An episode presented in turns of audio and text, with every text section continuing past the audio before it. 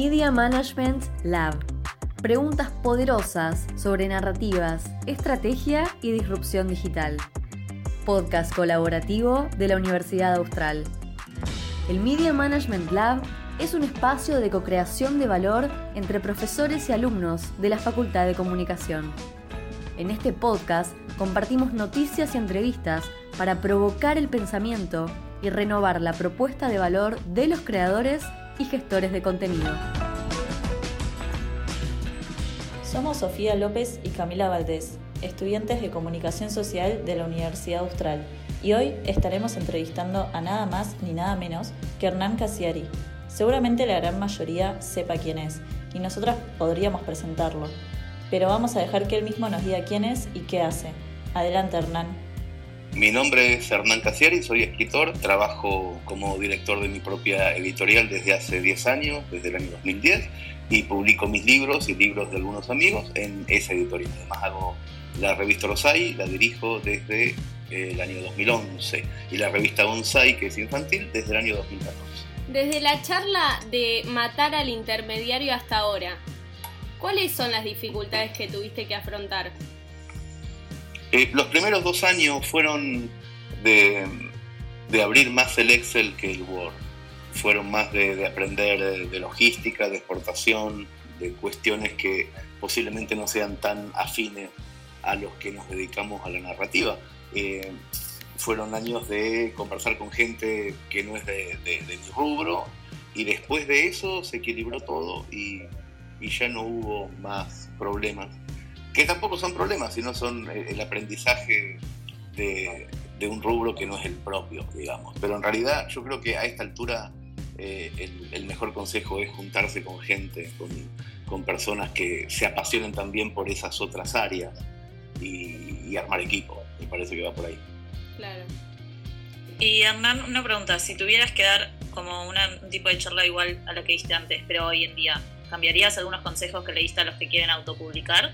No, yo creo que más, con más fuerza que en 2011, cuando fue esa charla, 10 años después, me parece que con mucha más razón hay que, hay que autogestionarse, porque cuando yo di la charla era una teoría, ahora ya en la práctica vemos que las grandes corporaciones se están desmoronando, que no pueden pagar sueldos, que no son, que no son rápidas de reflejos para cambiar cuando cambian ciertas cosas, por ejemplo la pandemia, eh, les costó, no, no es que les costó muchísimo, no saben cambiar, no saben eh, modificar sus estrategias justamente porque están porque son enormes, porque están anquilosadas, porque las personas que las dirigen son muy codiciosas y no piensan tanto en, en, lo que ofrecen, sino en cómo ganar dinero, y, y, de esa forma es muy complicado.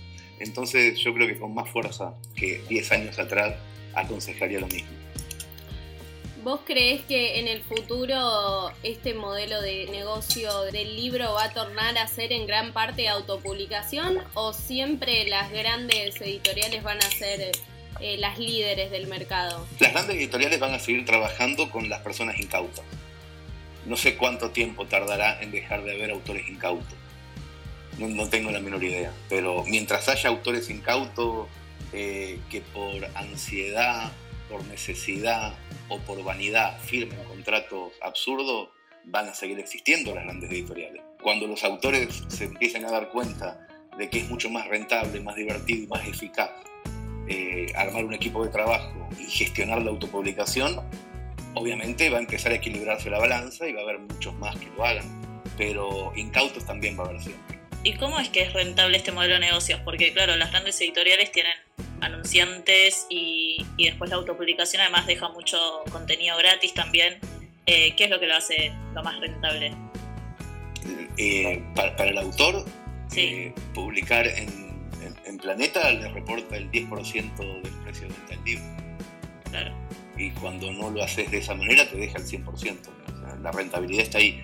Después, obviamente, obviamente, hay que ponerle un montón de energía a crear comunidad es decir, los correos electrónicos, los, números de teléfono, los WhatsApp de tus lectores, los tenés que tener vos, no lo tiene que tener el planeta. Porque si lo tiene el planeta y un día te va, se queda con, con ese listado planeta. Ese es el gran problema. El problema de vender en librerías o en, grandes cadenas o que te gestionen otros es que un día te pegan una patada en el orto o vos te querés ir a otro lado y te vas sin tu lector.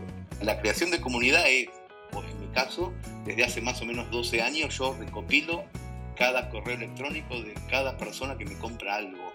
Eso significa que cuando saco un libro nuevo les puedo avisar, me puedo comunicar, puedo conversar con esa gente.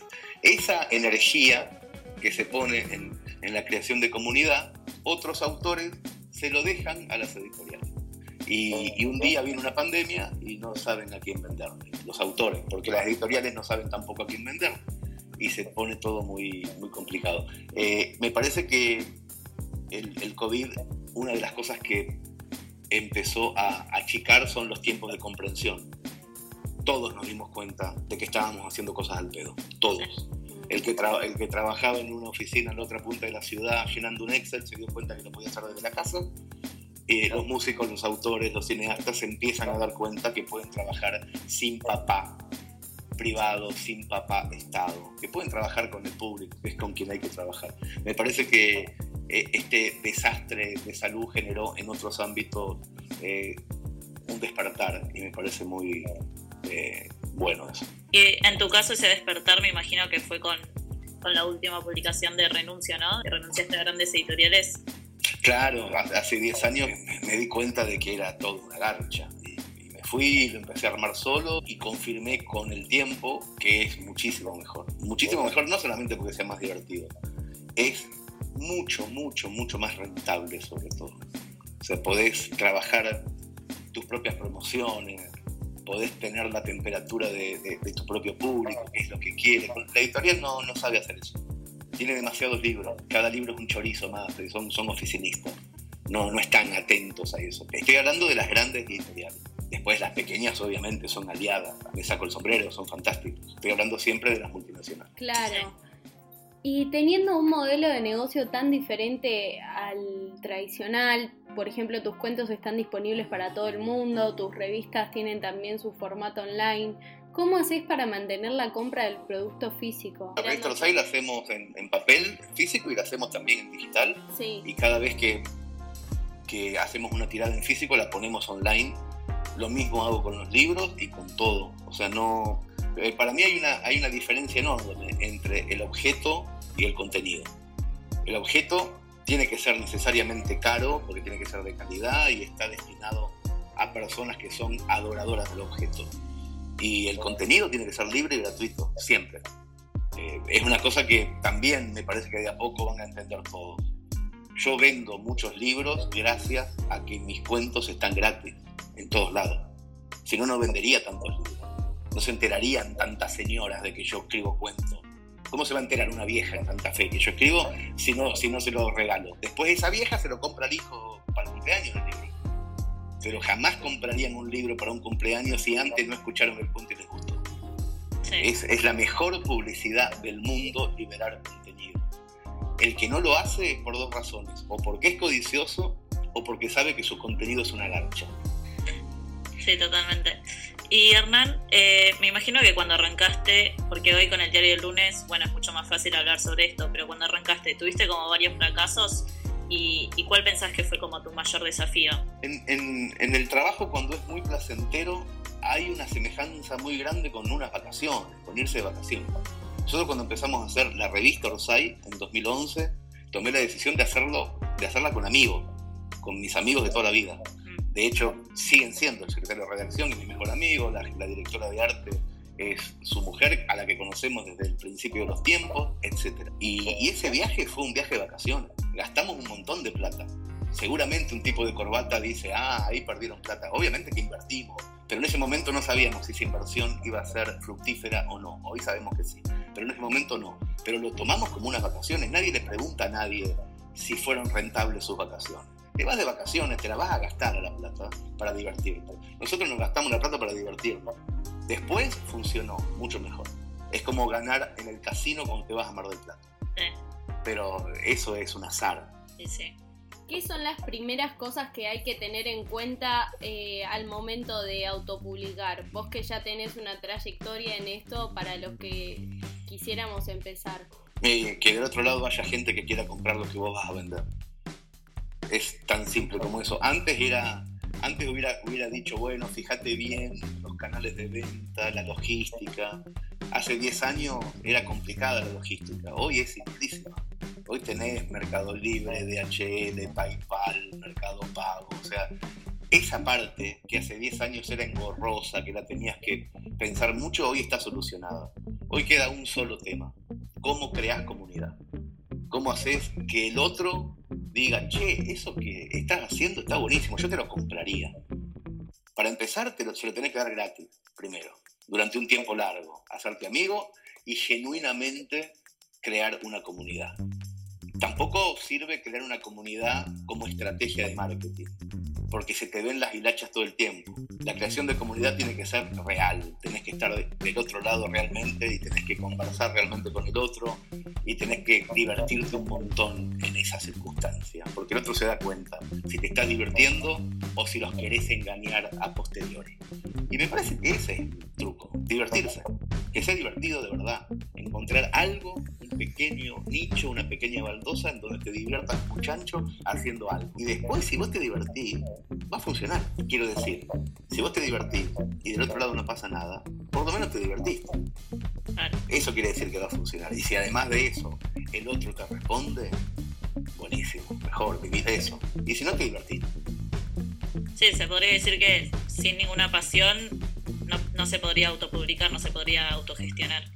Se puede, se puede, sin pasión se puede. Yo me imagino que hay un montón de gente que mira más que nada el número pero tampoco estoy en contra, quiero decir. ¿eh? me parece que si tu hobby es coleccionar billetes, dale, adelante.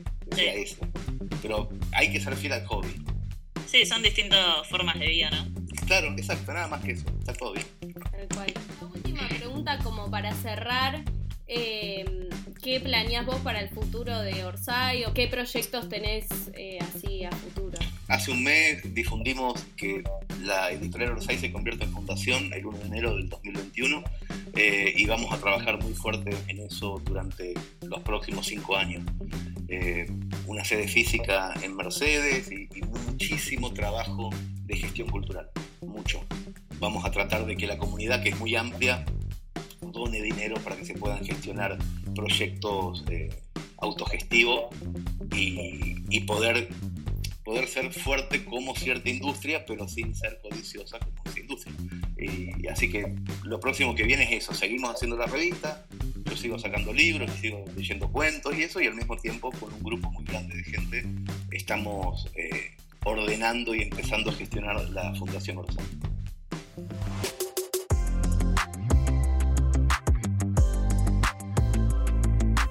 Media Management Lab.